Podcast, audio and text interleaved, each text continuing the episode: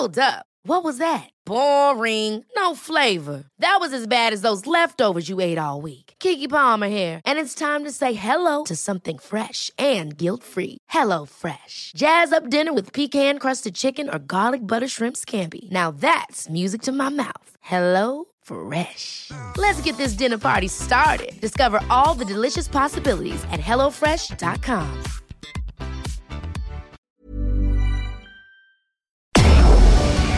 Tarde a tarde, lo que necesitas saber de forma ligera, con un tono accesible. Solórzano, el referente informativo.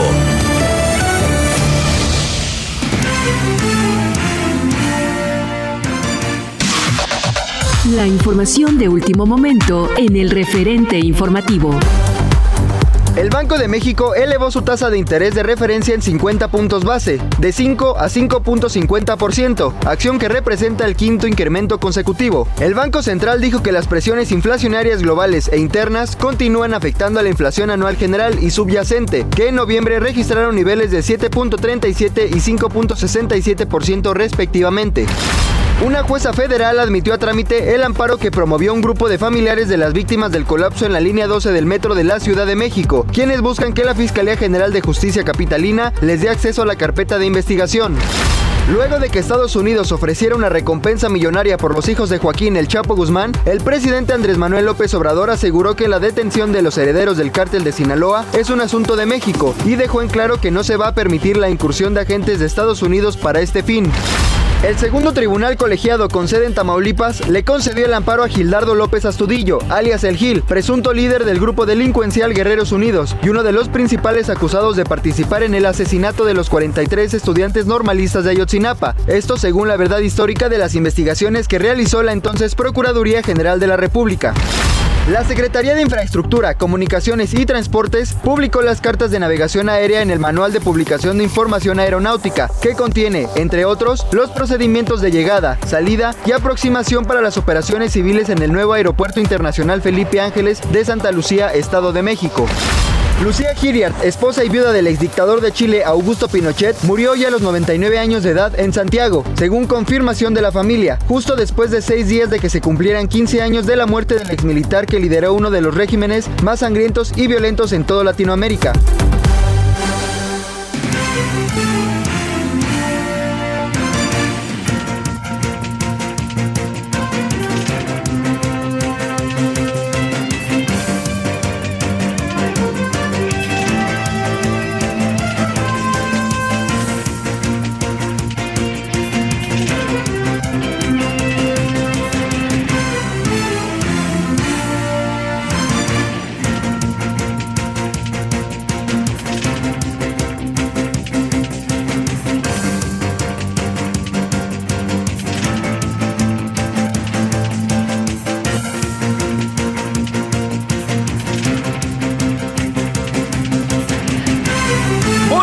Tardes, aquí andamos. Ya escuchó el resumen informativo ahí de lo más importante, más o menos. Hay muchas cosas todavía más de las cuales vamos a dar cuenta. Yo espero que hasta ahora haya tenido un buen día jueves. Ya estamos, eh, es la primera posada el día de hoy. Eh, híjole, le decía yo ayer que el tema de las posadas es un, es un asunto que, que ya adquiere otra dimensión. Era muy de los barrios, de las colonias, quizá para decirlo, ¿no?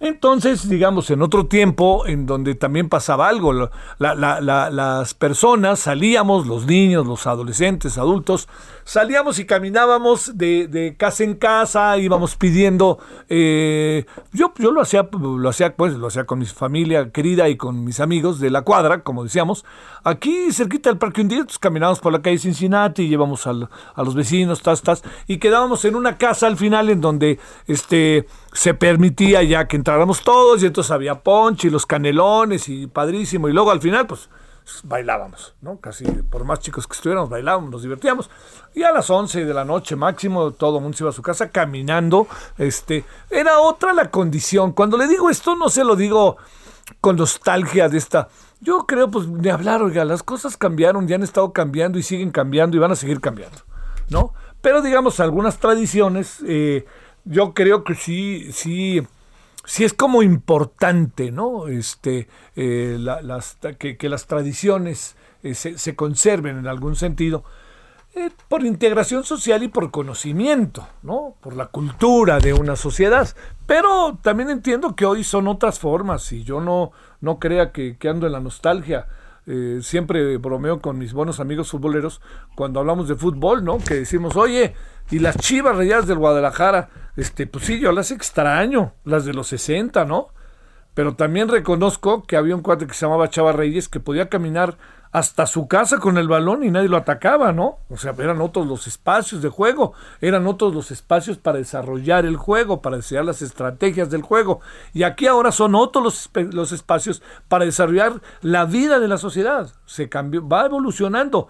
Ah, para bien o para mal, eh, eh, a veces no hay tiempo de preguntárselo, ¿no? Porque uno tiene que, estamos en el no pare, sigue, sigue, y el que se para se sale de la pista, y hay que estar en la pista todo el tiempo. Entonces, bueno, todo esto cuando se lo planteo es, fue un momento, por momentos, este, recuerdo yo con nostalgia esos momentos, pero también uno tenía otra edad para poder entenderlo. Ahora se mantienen, en muchos barrios populares se mantienen las posadas. En muchos, muchos. No es un asunto, sí es muy asunto fundamentalmente de, católico, pero no es, tiene que ver solo con el catolicismo, tiene que ver con formas de integración, de pedir posada a alguien, que nacía el niño Jesús, todas estas cosas.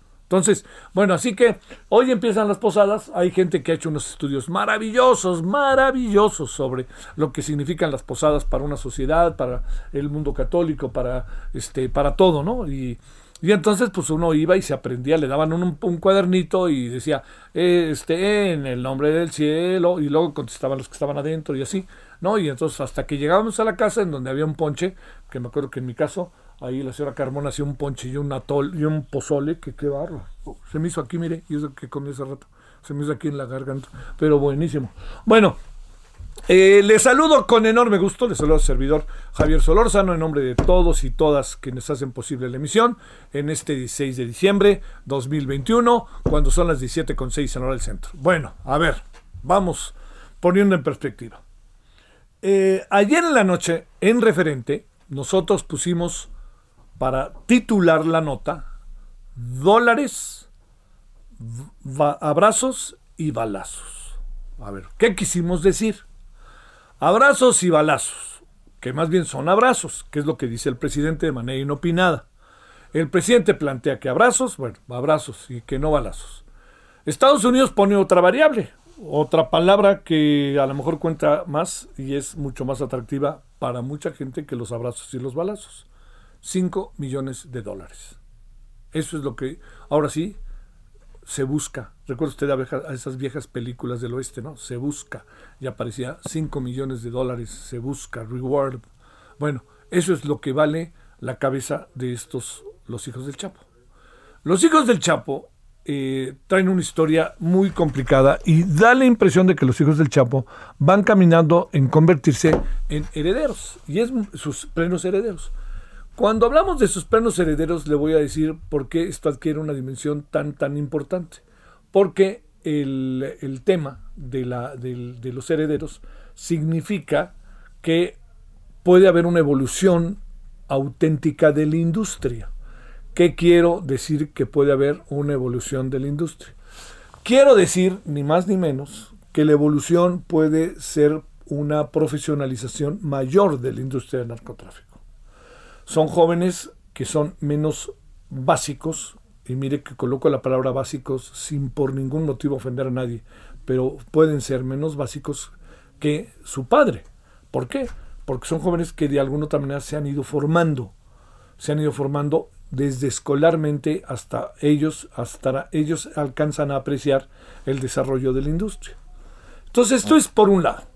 Por el otro lado, eh, hay algo que, el gobierno, porque particularmente el presidente, hoy al salir el tema, dijo, este es un asunto de México. Tiene el presidente toda la razón. Como quizás este, hay otros asuntos que tienen que ver solamente con naciones particularmente. Y cuando digo naciones particularmente, pues el desarrollo que cada país haga de cómo se lleva a efecto un proceso que en el que pudiera estarse dando eh, una, una situación que esté llevando a los límites de un país y solo el país la decide, ¿no? Hay asesorías, hay asesorías. Bueno, tenemos un ejemplo que es muy controvertido, ¿eh? muy controvertido. Eh, nadie puede negar y apuntar la importancia que tiene que este, se le dé una asesoría al gobierno de Perú, por ejemplo, para hablar de un caso así en donde los países deciden o no deciden, pero en el caso del gobierno de Perú, le diría, el gobierno de Perú todavía no está plenamente consolidado. ¿eh? Le cuento que la señora Keiko Fujimori todavía tiene ahí una demanda echada por delante y entonces el señor eh, Pedro no está en este momento siendo por ningún motivo alguien que eh, esté en este momento ya a plenitud, aunque haya tomado posesión. Hay todavía algunos asuntos pendientes que tiene que resolver la justicia electoral peruana. Pero lo que pasa es que el presidente ya les mandó ahí al secretario de Hacienda para decirles cómo hacerlo cuando hay muchas cosas que nosotros no hemos ni siquiera resuelto, ¿no? Entonces, bueno, pero cada quien lo hace como lo considera. Y si eh, a legisladores peruanos están muy enojados, tendrán su razón, y me parece que a cierto punto razón razonable, como luego dicen, pues entonces estamos en otra, en otra coyuntura y cada quien lo resolverá. México debe de ser quien resuelve el problema de los chapitos, sí o no. Es un buen tema. Es un buen tema. ¿Sabe por qué es un muy buen tema? Porque no me queda muy claro si solamente debe de ser México. Claro, es México, ¿eh? Que quede clarísimo, anotado con letras así, mayúsculas. México debe de ser sí pero solo México cuando el tema del narcotráfico es un asunto de carácter transnacional y nos rebasa y nos pasa por encima, por abajo y por todos lados, es, eso es algo que no puedo, que no puedo verdaderamente, este, que no puedo ni siquiera este, entender, ¿no? O sea, eh, México tendría que pensar que en Estados Unidos tenemos agentes de la DEA y de la CIA acá adentro y del FBI. ¿Tendría que ser un asunto de México? Sí, pero no solo de México, y no lo digo para que se metan, sino lo digo para una, son organizaciones verdaderamente sofisticadas. Y en este proceso de organizaciones verdaderamente significa este, sofisticadas, pues la gran pregunta que uno se hace es, ¿cómo le hacemos para resolver el problema? Porque ahí le va la otra variable, que sé que no les va a gustar. Pero la otra variable es, nosotros no lo resolvimos, no lo resolvimos. Mire, si nos atenemos a lo siguiente, Imagine usted este mismo incidente de los chapitos de Ovidio, imagínelo, se lo pongo enfrente, ahí lo tiene usted enfrente, en cualquier otro país. ¿Usted qué hubiera pensado? Olvídese que es el nuestro, olvídese que somos nosotros, olvídese de todas esas cosas. ¿Qué hubiera pensado si no hubiéramos sido nosotros? ¿Qué hubiera pensado si se diseña un proceso para detener al hijo de uno de los narcotraficantes más famosos, efectivos y violentos de la historia del narcotráfico llamado Joaquín Guzmán Loera. Al joven Ovidio lo detectan en Culiacán, Sinaloa. Va el gobierno tras él. Se arma lo que todos sabemos que se armó en Culiacán. Todo lo que pasó que era incontrolable. De repente el ejército, las Fuerzas Armadas mexicanas lo tienen enfrente. Mientras esto sucede, Ovidio y sus, bueno, y su, su equipo, sus huestes, como usted lo quiera llamar, se dedicó a lo largo de dos horas a enloquecer a Culiacán. Todo indica que incluso se metieron a las instalaciones del ejército para secuestrar a los familiares y decir, le hacen algo a Ovidio y matamos a todos. Todo lo que estoy diciendo hay una parte que sí es cierta y otra parte que no está del todo clara, pero pasaron hechos que colocaron a la autoridad con una situación distante. Ovidio, de repente usted y yo, no se le olvide, ¿eh? lo vemos hablando por teléfono, diciendo, ya paren, ya paren, ya todo está bajo control, ya paren, ya paren. Y el ejército, ¿ya Ovidio? ¿Ya Ovidio? Diciéndole a Ovidio, ¿ya Ovidio? ¿Ya está tranquilo? Sí, ya, ya, ya. Sale el ejército, supongo que Ovidio se metió a echarse una sopa de camarón, ¿no? Ahí, ya, mijito, no te asustes. Le dan una Pacífico, ya, ya, ya, ya, ya salimos de esta, no te preocupes. Oigan, ya paren, ¿no? Y listo. Luego el gobierno sale con explicaciones verdaderamente de, de, de, de créame, lo voy a decir con debido respeto, pero lo voy a decir, de la chimoldrufa. Como digo una cosa, digo otra cosa. El presidente dice, sí, yo soy el responsable, bueno, no es el responsable. Aparece Alfonso Durazo, que de premio le dieron ser gobernador de Sonora, y esa es la historia. Y ahora Estados Unidos dice, oigan, Ustedes lo detuvieron, lo tuvieron enfrente, nosotros tenemos que hacer algo. Y si no hacemos nosotros algo, ¿qué va a pasar? Bueno, ese algo que hicieron fue decirles, ahí les van los dólares. 5 millones de dólares. 5 millones de dólares para quien le informe algo de los chapitos. ¿Usted no cree que la tentación, en medio de las traiciones que en, estas, en este mundo se vive, en estos temas, no es grande para más de alguno? ¿Abrazos, no balazos? ¿Qué tendríamos que hacer? Bueno, yo al rato le digo muchas de las cosas que pienso. No más quería poner el tema en la mesa.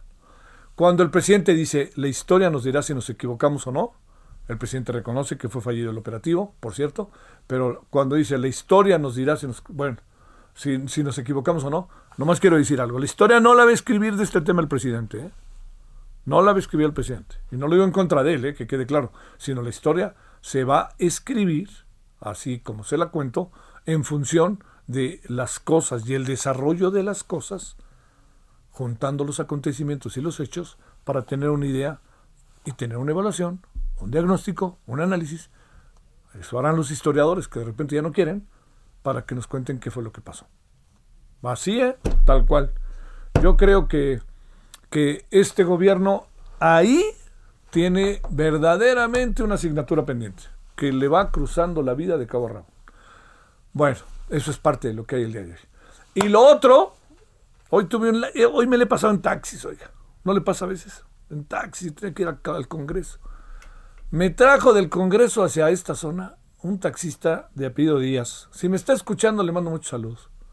No, no, no, qué personaje, bueno. Rudo con López Obrador, no se quiere vacunar. No, no, no, señor Díaz. Ya le dije que le diga a su mujer, además tiene 60 años el señor Díaz, un personaje en verdad padrísimo personaje, se lo digo. Este, señor, eh, hay que vacunarse, no deje de vacunarse. Y este, y si no le gusta López Obrador o si me gusta, como usted quiera, López Obrador no es el eje de todos nuestros males, ¿eh? de las pocas cosas que últimamente he coincidido con un personaje tan destacado como Lorenzo Meyer es cuando dice el domingo en el Universal dijo no venimos de, de, divisiones de, décadas pues tiene todas las razón lo que lo decide es otra historia pero de que venimos de divisiones de años lo que le podemos fustigar al presidente es que lo que se ha dedicado el presidente es ni más ni menos que lo que ha hecho el presidente es agudizar todas las cosas en un tono de confrontación no en un tono de buscar salidas y parece que el presidente piensa que tener las diferencias es una forma de gobernar y yo para, para, para, su séquito, ¿no? Para su grupo y eso no me parece. 17, 17 en la hora del centro, muy buenas tardes, yo le agradezco que nos acompañe, espero que haya tenido hasta ahora un buen día jueves y vámonos con los asuntos. Solórzano, el referente informativo.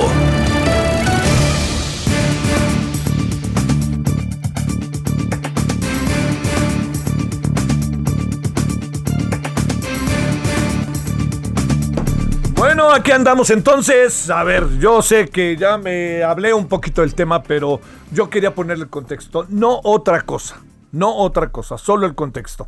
Y está con nosotros el querido David Saucedo, especialista en seguridad pública. Querido David, ¿cómo has estado?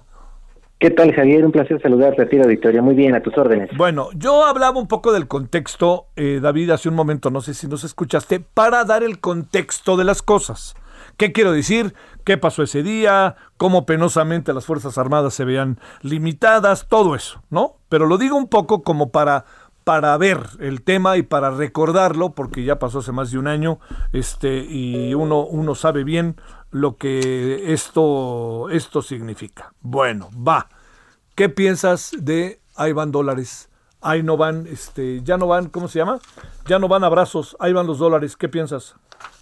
Mira, me parece que eh, finalmente el gobierno de los Estados Unidos eh, decidió eh, ponerle sabor al asunto, es decir, durante prácticamente la mitad del sexenio de Andrés Manuel López Obrador, el enemigo público número uno fue el cártel Jalisco Nueva Generación y su líder, Nemesio Ceguera alias El Mencho, vimos de todo, recompensas que puso la DEA, incluso en anuncios espectaculares en la ciudad de Los Ángeles, se apretó al círculo familiar del Mencho, a su, a su, a su hijo, a su hija, a su esposa, se incautaron, cuentas bancarias, hubo una operación de, de parte de la Unidad de Inteligencia Financiera, Eh, la Marina se hizo cargo de los puntos en donde aparentemente entran los embarques de fentanilo desde el oriente, me refiero a los puertos de Las Cárdenas, Michoacán y de Puerto Vallarta, eh, Manzanillo en el estado de Colima.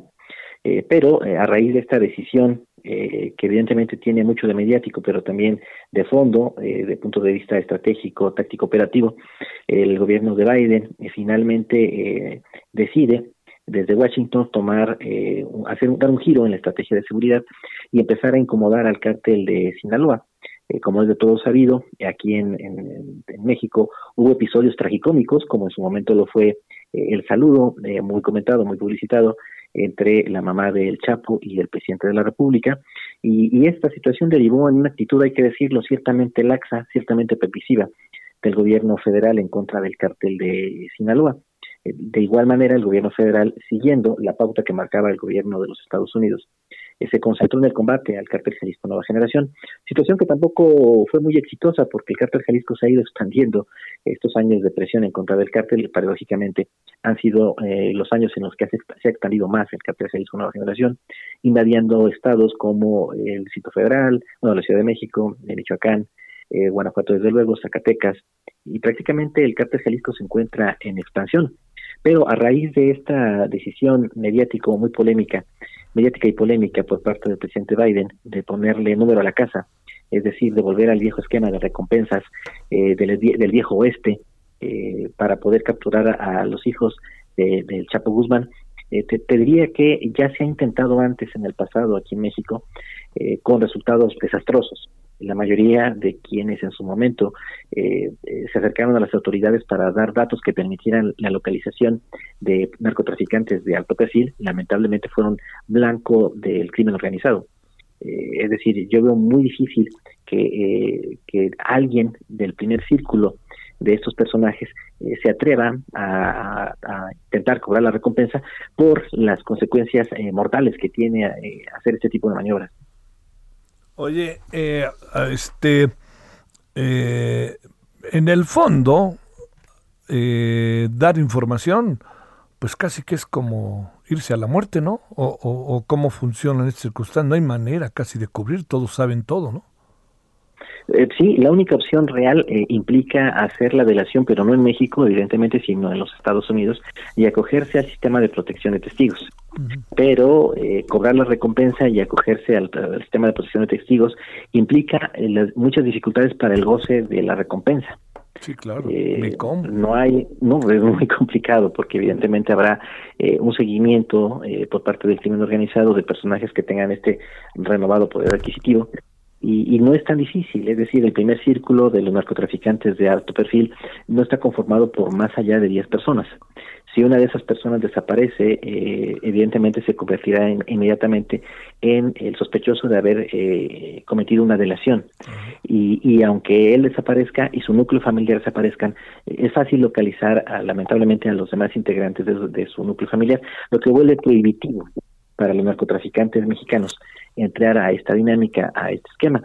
Pero me parece que esto lo, calibró también la DEA, lo calibró el Departamento de Justicia, lo sabe el presidente Andrés Manuel, en todo caso también eh, los integrantes de su gabinete de seguridad, y pero sí genera eh, un cambio, un giro de 180 grados en la estrategia de combate a los carteles de la droga. Hasta el momento eh, había una actitud diferenciada, se dirigían las actividades de combate al crimen organizado hacia solo algunas cárteles, algunos grupos criminales, y prácticamente al cártel de Sinaloa no se le combatió, incluso como fue documentado por muchos periodistas, hubo participación del cártel de Sinaloa en los procesos electorales en varios estados del noreste del país, o en todo caso estados en donde tienen, tienen presencia. Así que es de suponer que ahora con esta nueva directriz que viene desde Washington, eh, habrá eh, operativos en contra del cártel de Sinaloa, eh, detenciones seguramente de algunos jefes de plaza, habrá la necesidad del gobierno mexicano de cumplir con esta petición que de manera indirecta le está haciendo el gobierno de Biden para que chute de los dos lados. Porque hasta el momento únicamente se disparaba hacia un solo lado de la, de la cancha, es decir, contra una sola portería. Pero la cancha tiene dos, dos cárteles nacionales. Entonces me parece que ahorita va a haber, eh, en el próximo año seguramente, operativos para dificultar el trasiego de drogas de parte del de Sinaloa hacia las ciudades de los Estados Unidos. en 30 segundos, si es posible, ¿qué busca Estados Unidos?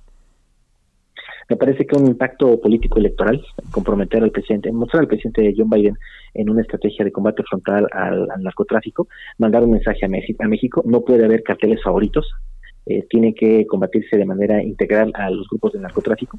Y finalmente, eh, que los grupos del narcotráfico entiendan que eh, con los Estados Unidos no hay una negociación, por lo menos ahorita a la puerta. Lo último que se hizo en materia de negociación fue con, con el Mayo Zambada y con el Chapo Guzmán. Te mando un gran saludo, David. Muy buenas tardes. Que bien, Javier. Saludos. Bueno, ahí está la primera lectura de lo que fue hoy la información sobre 5 millones de dólares. Reward, los chapitos. Pausa. El referente informativo regresa luego de una pausa. Estamos de regreso con el referente informativo. En el referente informativo le presentamos. Life is full of what ifs. Some awesome, like what if AI could fold your laundry? And some, well, less awesome, like what if you have unexpected medical costs? United Healthcare can help get you covered with Health Protector Guard fixed indemnity insurance plans they supplement your primary plan to help you manage out of pocket costs. No deductibles, no enrollment periods, and especially no more what ifs. Visit uh1.com to find the Health Protector Guard plan for you. Información relevante. Extradición de Mauricio Toledo podría ser determinada por un ministro chileno en cinco días, afirma la Fiscalía General de Justicia de la Ciudad de México. La Universidad Nacional Autónoma de México anunció la licenciatura de Matemáticas para el Desarrollo. PAN busca acción de inconstitucionalidad contra impuesto a plataformas digitales. Encuentran en Nuevo León al menos siete cuerpos en fosa clandestina. Desplegarán 4.000 elementos de la Guardia Nacional en la Ciudad de México. El presidente de Estados Unidos, Joe Biden, inspecciona los estragos causados por tornados en Kentucky. En Reino Unido rompen récord de contagios por Omicron. Banco de México decide aumentar 50 puntos base su tasa de interés referencial. Samuel García propone crear nueva constitución política de Nuevo León.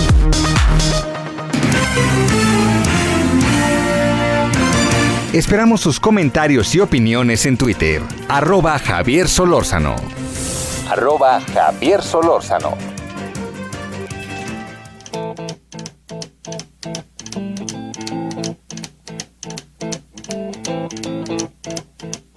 Rumors spreading round. United Texas town About to shack outside the game. You know what I'm talking about. Just let me know if you're gonna go to that home out on the range. They got a lot of nice girls. Huh?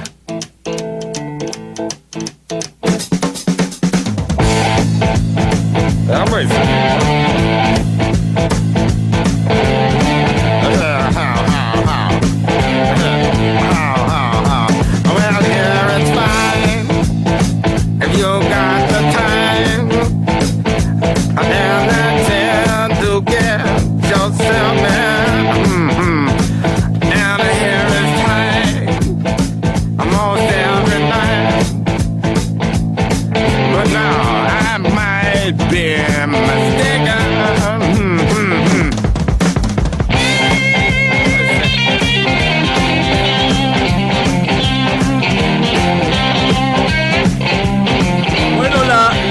afamada CC Top, La Ranch se llama esto.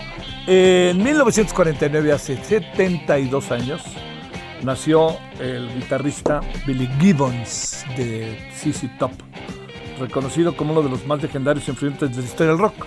Eh, yo entiendo que ha evolucionado mucho el rock, ¿no? Digo, lo que uno alcanza a ver como, pues como aficionado, ¿no? Y, y lo que a uno le cuentan y que escucha uno un disco muchas veces en otro tiempo. Pero si usted se da cuenta, fíjese, escuche esto y fíjese qué, rock tan, tan original parece, ¿no? Un rock setentero, ochentero, con tintes de influencia inglesa, ¿no?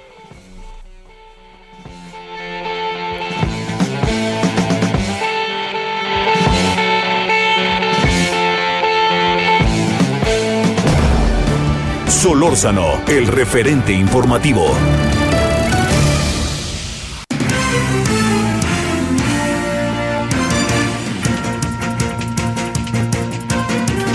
Bueno, vámonos 17.33 en la hora del centro. Iván Saldaña, ¿dónde andas, Iván? Iván, andas. Iván, Iván, perdona que te interrumpa desde arriba porque no entró este todo el audio desde el inicio. Adelante, Iván. Así es, Javier. Pues siguiendo las actividades del PRD, y fíjate que el líder nacional de ese partido, Jesús Zambrano, acusó este jueves pues al partido Morena de estar haciendo trampas y triquiñuelas para conseguir las casi 2.8 millones de firmas de ciudadanos que se requieren para solicitar al INE la consulta de revocación de mandato presidencial. Estas declaraciones se dieron a través de un comunicado en las que pues eh, se dan también después de que medios de comunicación eh, difundieran que el INE detectó que entre las firmas que se entregaron, que, que, han entregado organizaciones afines a Morena, existen anomalías en estas desde personajes difuntas e incluso fotos de perros para identificar al ciudadano como firmante. Y pues las palabras de Jesús Zambrano fue el hecho de que se hayan encontrado anomalías como personas fallecidas, fotos de animales u objetos es resultado de la desesperación que se muestra para eh, que los mexicanos no quieren una consulta para que se les vaya que les cueste millones de pesos. Es lo que dijo el líder del PRD y nada más recordarle al auditorio que pues se necesitan dos eh, dos millones setecientos cincuenta y nueve mil doscientas veintisiete firmas que valide el INE para que se pueda como es el requisito para que se pueda llevar a cabo eh, la revocación de mandato que está prevista para el próximo 10 de abril, donde se preguntará a los ciudadanos si quieren o no que continúe el presidente Andrés Manuel López Obrador en el cargo eh, Javier Auditorio. Oye, eh, a ver, este, lo que planteó hoy el señor este, Zambrano tiene que ver con lo de él, con lo que ellos han investigado o con lo que apareció en Reforma. Sí, efectivamente, con lo que apareció en los medios de comunicación. Y de hecho, Javier, no solamente son las únicas campañas. En el Heraldo, en el Heraldo también hemos informado, por ejemplo, el 21 de noviembre pasado, sí, recuerdo bien. reportó, eh, identificó irregularidades en las firmas que van, van desde duplicidad bajas eh, y datos no encontradas de al menos 44.231 eh, firmas equivalentes al 11.8% de las 339.000 que se habían entregado en ese momento. Entonces, pues las irregularidades no son nuevas, pero sí se han ido dando y ante eso respondió pues Jesús Zambrano, el líder nacional del PRD, que reiteró que el PRD no apoya que se lleve a cabo este proceso de revocación de mandato porque dice que es un derroche de dinero. Oye, eh, ¿cómo interpretas todo esto? Digamos, lo planteo. ¿Va a pasar algo o no va a pasar algo? ¿Tú qué piensas? Del tema de la revocación de mandato, pues está complicado, van a contrarreloj para que puedan reunir las, las firmas. Eh, de hecho, eh, por estos días siguen entregando las firmas para al INE para saber si se acreditan. Mientras tanto, pues el PRD y los partidos como PAN y PRI aliados, pues siguen en su discurso, en su posición de pues desacreditar. De hecho, en la Cámara de Diputados, Javier Rubén Moreira llamó a que pues no participen, dejen solo al presidente y no participen en esta consulta de revocación de mandato. ¿Tú qué crees? A ver, Iván, tú que los ves diario, ¿pasar algo o no? Eh, de que se lleve a cabo la... no, no, de que, de, que les hagan una investigación, una escultación a detalle de todo esto, porque Morena va a decir que lo que pasa es que son sus adversarios y que Hijo, porque digamos, no son de, de, el millón y tantos que serán como 200 o ciento y tantas mil las que están en duda. Sí, efectivamente, se ve complicado, se ve complicado que, que, que, pasen eh, pues también las firmas, pero sin embargo, pues a lo mejor el, el proceso con, con, esta confrontación entre el gobierno con el INE, pues eh, podría, podría darse el escenario de que sí se eh, lleguen a validar, aunque hayan muchas en duda todavía, Javier. Te mando saludos, Iván, buenas tardes. Buenas tardes a todos. 17.37 en hora del centro, Cintia Stettin. Cintia, ¿qué nos cuentas? ¿Qué traes en tu agenda esta tarde? ¿Qué tal? Muy buenas tardes, Javier, así al auditorio. Pues comentarte que el grupo parlamentario del PAN en el Congreso de la Ciudad de México informó que eh, busca meter una acción de inconstitucionalidad ante la Suprema Corte de Justicia de la Nación para combatir el impuesto del 2% a plataformas digitales de eh, entrega a domicilio. Eh, comentarte que pues para que los legisladores puedan ingresar esta acción de inconstitucionalidad requieren 22 firmas de sus compañeros de, que pues con quienes comparten en la sede del Congreso de la Ciudad de México. Ellos dicen somos 17 los del PAN, ya tenemos esas 17 firmas, por lo tanto dicen que hablarán pues con eh, sus aliados, en este caso con PRI y PRD, para lograr otras cinco firmas más y con ello lograr meter esta acción de inconstitucionalidad que dicen pues si no la puede, no la pudieron eh, eliminar en la discusión del paquete económico eh, 2022 que se llevó a cabo este miércoles, lo harán a través de tribunales. Es la información que te tengo y además, pues en otro tema, comentarte que el diputado Nazario Norberto eh, Sánchez, el diputado de Morena, que ayer fue acusado por realizar acoso sexual a, una diputada del PAN, pues hoy rechazó esta acusación de haberle dado un abrazo muy indebido sí reconoció que la, que la saludó con un abrazo por la cintura, pero este fue con todo respeto y sin mala intención, dijo. Incluso, bueno, dijo que eh, conoce a la diputada Luisa Gutiérrez Ureña desde hace 10 años y lo que dice es que pues está buscando atención mediática y eh, este fue pues una ocasión en la que eh, se pudo dar. Incluso dice que el grupo parlamentario al que pertenece a del PAN, está la, diputada, pues le aconsejó a la diputada decir esto justo para atraer reflectores. Eh, comentarte pues que eh, también dijo que eh, la mayoría de las personas que trabajan con él son mujeres y las respeta en todo sentido. Lamentó que no se haya podido pues defender en el pleno cuando se hizo esta discusión y es que dijo se retiró momentos antes de que se hiciera la misma, pues tenía una cita médica. Es la información que tenemos, Javier. Oye, este, Cintia, sé que la información que tienes pues es de uno y otro lado, pero como que cuesta un poquito de... ¿Tienes una idea de lo que pudo haber pasado o es muy difícil saber? Eh, pues mira, te, puedo comentar que el legislador eh, extraoficialmente ha tenido eh, otras eh, denuncias por parte de trabajadoras, de algunas trabajadoras de ahí del Congreso. sería un poco complicado saber en qué momento fue porque normalmente la transmisión y cuando nosotros entramos, pues ellos entran a tomar lista a través del pleno y por cuestión de pandemia tenemos un poco limitado el acceso. Eh, sin embargo, pues la legisladora eh, panista eh, Luisa Gutiérrez lo que está analizando es realizar una denuncia formal ante las autoridades correspondientes. Sí, pues ese es el, otro camino de las cosas. Oye, ¿suena un poco como despropósito este impuesto a las plataformas digitales o, o qué piensas, eh? Eh, pues en realidad eh, Morena ha defendido que no es un impuesto, que es un aprovechamiento y que los recursos se utilizarán justo para eh, pues mejorar la infraestructura de la ciudad. Eh, sin embargo, pues dice la parte opositora que este impuesto pues va a caer al final de cuentas a, los repartidores y a los usuarios porque no hay ninguna garantía en el texto, en el código fiscal que diga que pues las empresas se van a hacer responsables de esto. Entonces, pues básicamente lo que esperan es que tirarlo en tribunales para que por lo menos los usuarios y los repartidores no lo tengan que pagar. Pues sí, pues sí, pues sí. Cintia, saludos, gracias. Muy buenas tardes, Javier, seguimos pendientes. A ver, algo apareció en Nuevo León, ¿eh? No perdamos de vista que allá pasan muchas cosas, ¿eh? Más de las que de repente presuponemos, entendiendo que Monterrey es la ciudad en donde sus habitantes viven con mayor satisfacción de todo el país.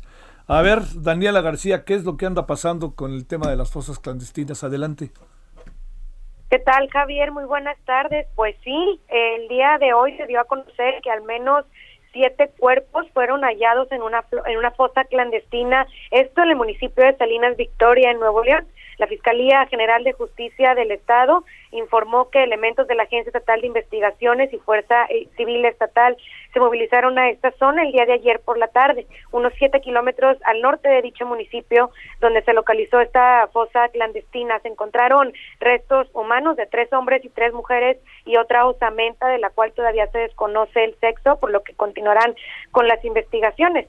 Este lugar se localiza en una brecha en San Javier y antiguo camino a Mamulique, cerca de la comunidad de San Javier, en la zona rural del estado de Nuevo León.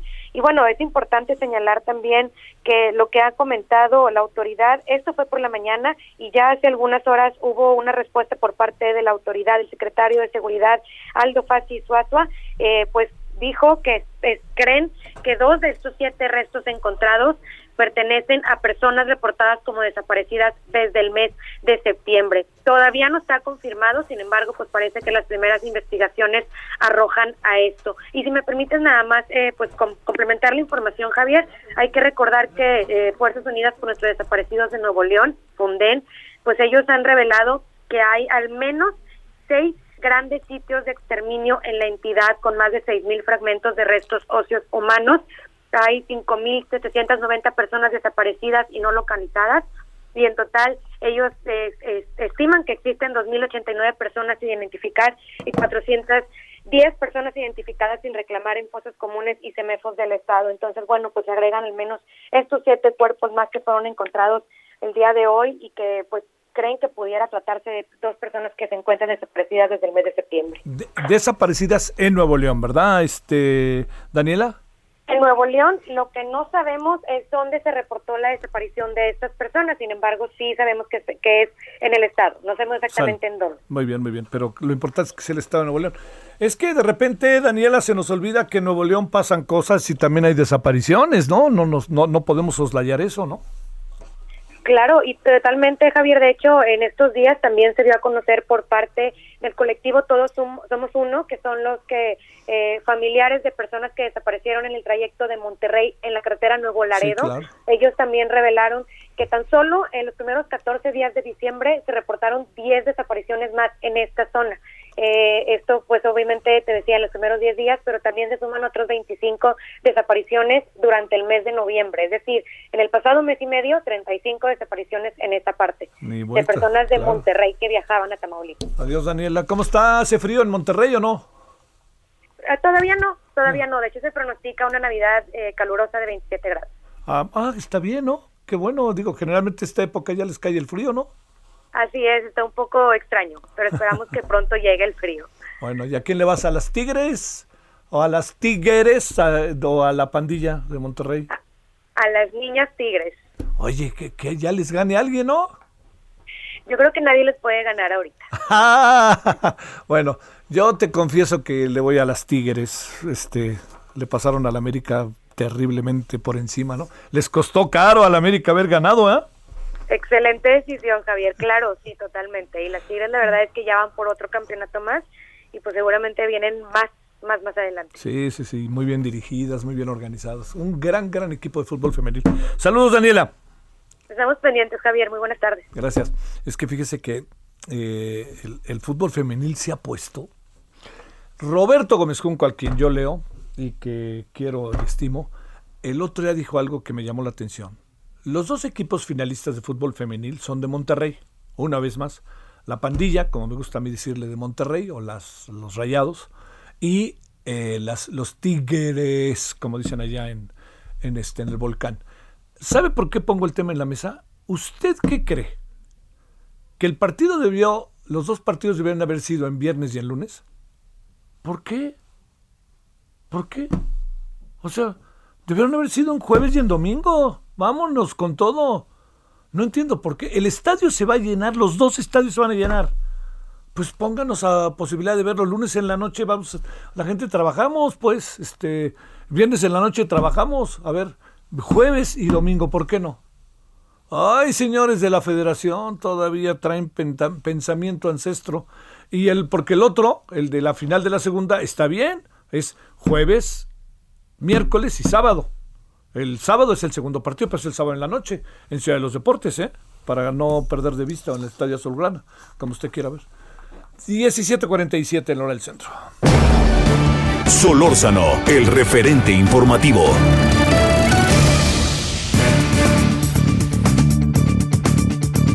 Bueno, entremos en la parte final con algo que pasó hoy vía el Banjico, que todavía no tiene nueva presidenta. A partir del primero de enero la tendrá. ¿No? La gobernadora más que presidenta. Eh, subió su tasa de interés. Ignacio Martínez Cortés, coordinador del Laboratorio de Análisis en Comercio, Economía y Negocios, la CEN de la Universidad Nacional Autónoma de México. Ignacio, ¿cómo has estado? Buenas tardes. Bien, qué gusto saludarte, muchas gracias. A ver qué quiere decir y cómo todo esto se echa exponenciar las cosas en materia económica para el país con esta nueva tasa de interés que entra en aplicación hoy mismo o mañana.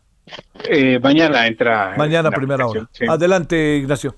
Sí, muchas gracias. Mira, este, más allá de, la, de la parte de especificar este, eh, por qué la inflación eh, afecta a la tasa de interés y cómo la tasa de interés este, aumenta, a mí, me gustaría llevarlo a, a, los terrenos de, del día a día, este, y más en estas horas, este Javier, que estamos en la víspera de la quincena o en la víspera del aguinaldo, en, el, en, el, sentido de que hay, hay que ser muy cautelosos en, en, en la compra, principalmente con dinero plástico, con la tarjeta de crédito, porque es ahí donde precisamente eh, el aumento de la tasa de interés del Banco de México que realizó hoy, donde pasa de, de, de, cinco puntos a cinco puntos cincuenta este, eh, en su base de puntos, pues va a afectar principalmente eh, a las este, compras de, de tarjeta de, de crédito, siempre y cuando no se pague de manera puntual. Y también este aumento de la tasa de interés,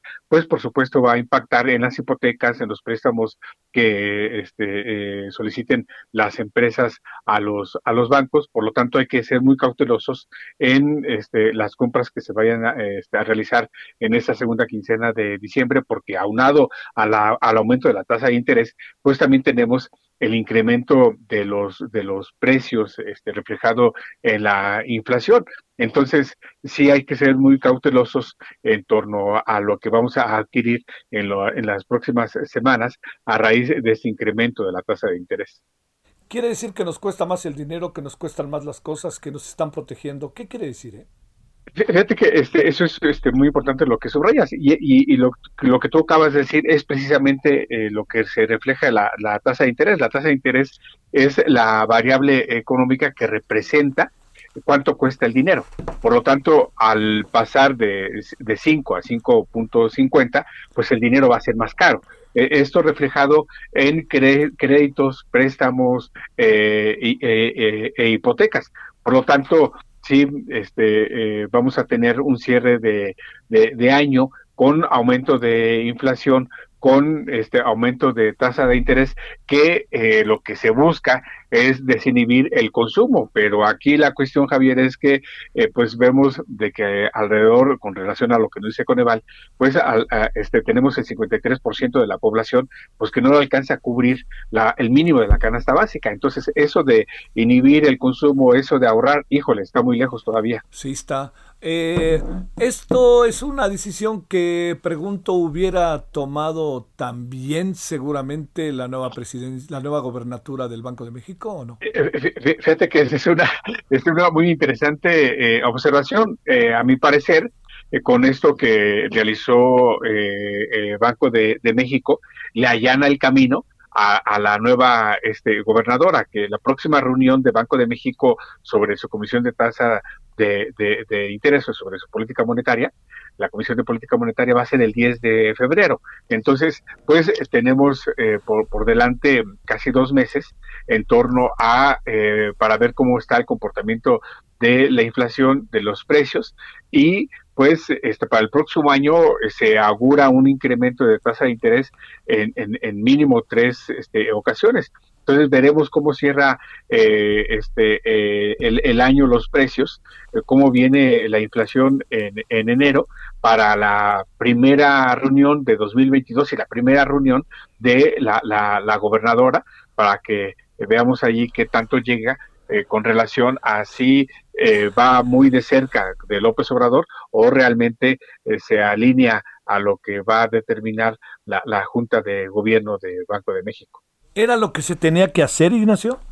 Sin duda, ¿eh? este, vamos, este, en, en, en, el medio monetario hay una máxima, Javier, que se dice, este, no porque se suban las tasas de interés, las gallinas van a poner más huevos, ¿sí? pero sí eh, era una medida, pues sí, drástica, pero Banco de México tenía que este, hacer suyo, tenía que hacer valer el, el artículo 2 de, de, su ley que se refiere a que el, banco tiene que velar por los precios y esto sin duda este, eh, la contención de los precios es a través de la tasa de, eh, de, interés. Aquí la cuestión está en que tenemos de manera paralela a la política monetaria, tomando en consideración que la política monetaria tiene tres indicadores, tasa de interés, inflación y tipo de cambio, eh, de manera paralela a la política monetaria, eh, tenemos en, en, la, economía eh, una este, política salarial que se va a incrementar a partir del de, el primero de enero en,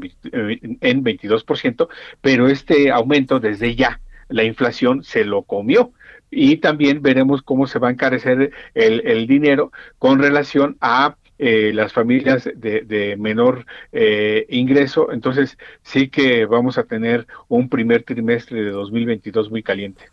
Pues este sí, a ver, en menos de 30 segundos si es posible, Ignacio, sugerencias para no sufrir, pero también para, hijo, en la medida de nuestras posibilidades, pasarla bien.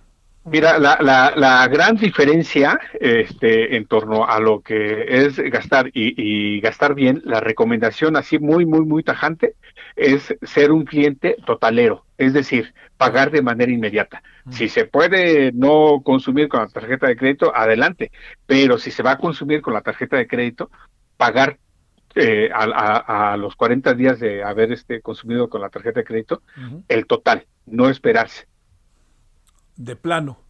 Sí, es lo que se conoce en, el argot este bancario como cliente totalero. Si este en esta eh, quincena con la tarjeta de crédito voy a este comprar eh, eh, dos mil pesos, para la siguiente quincena pago mil y para la otra quincena pago mil y por lo tanto cuando venga el corte ya de sopetón no tengo que pagar los dos mil.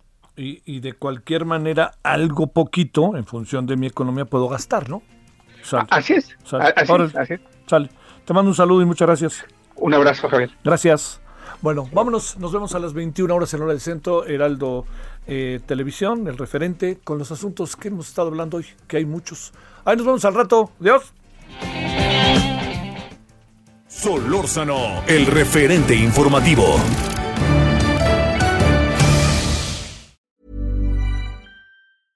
Ever catch yourself eating the same flavorless dinner three days in a row? Dreaming of something better? Well, HelloFresh is your guilt-free dream come true, baby. It's me, Kiki Palmer. Let's wake up those taste buds with hot, juicy pecan-crusted chicken or garlic butter shrimp scampi. Mm. Hello Fresh. Stop dreaming of all the delicious possibilities and dig in at HelloFresh.com. Let's get this dinner party started.